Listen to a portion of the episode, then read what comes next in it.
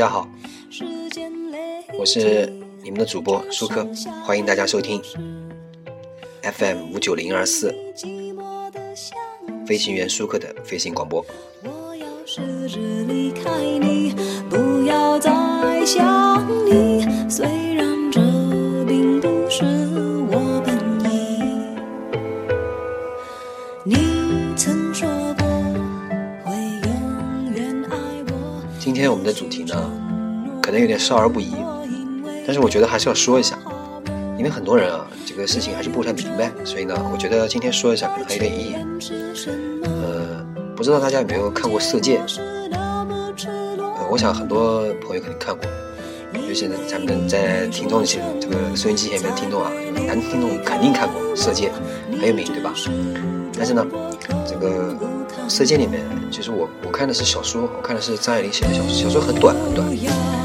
它里面有很经典句话，叫“通往女人灵魂的通道是阴道”。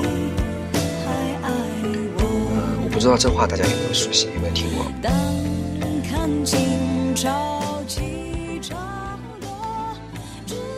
这句话呢，它本身呢，应该说是不具备普遍的现实含义的。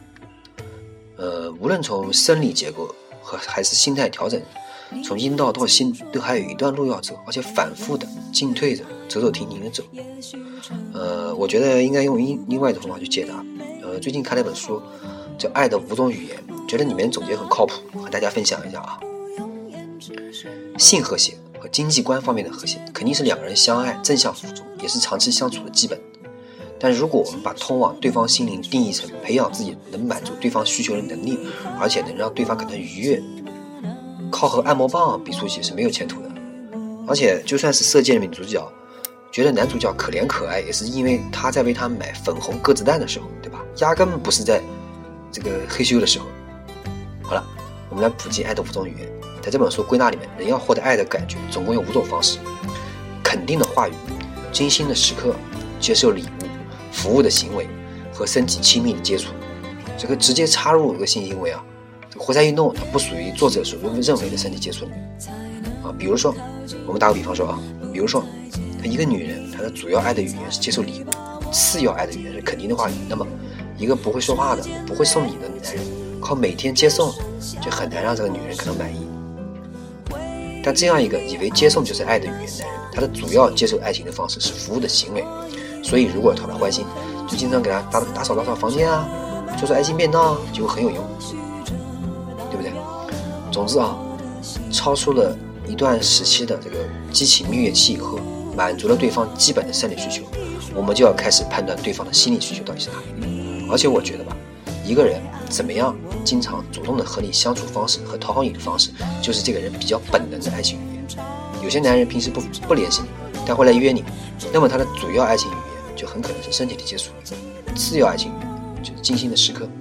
这种男人呢，平时其实不需要什么电话情爱，约出来的时候都在开心，听他说话，抚摸他。有些男人经常对你滔滔不绝啊，什么事情都说上一番啊。他的爱情语言很有可能是肯定的话语占据主流地位，劳心劳力啊。但有些嘴欠的，帮他洗衣做饭啊，还不如轻轻松松的夸他一句：“你真厉害。”女的也差不多，这喜欢打电话聊 QQ 的女汉子，你嘴甜猛夸。喜欢做家务的女孩子，你就有时候和她一起做。平时看起来又很独立，而且还蛮有品味的女孩子，啊你试试看，能不能试试送一些小礼物？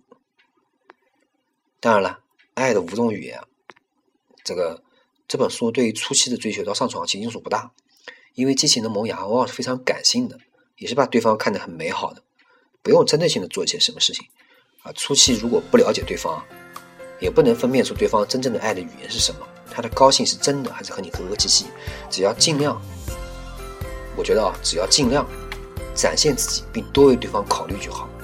啊，激情的一两年之后，也就是说，在这个所谓的这个阴道之后啊，心灵之前，发现对方爱的主要语言，熟练使用对方所理解的爱的语言，这对维持亲密关系事倍功半的。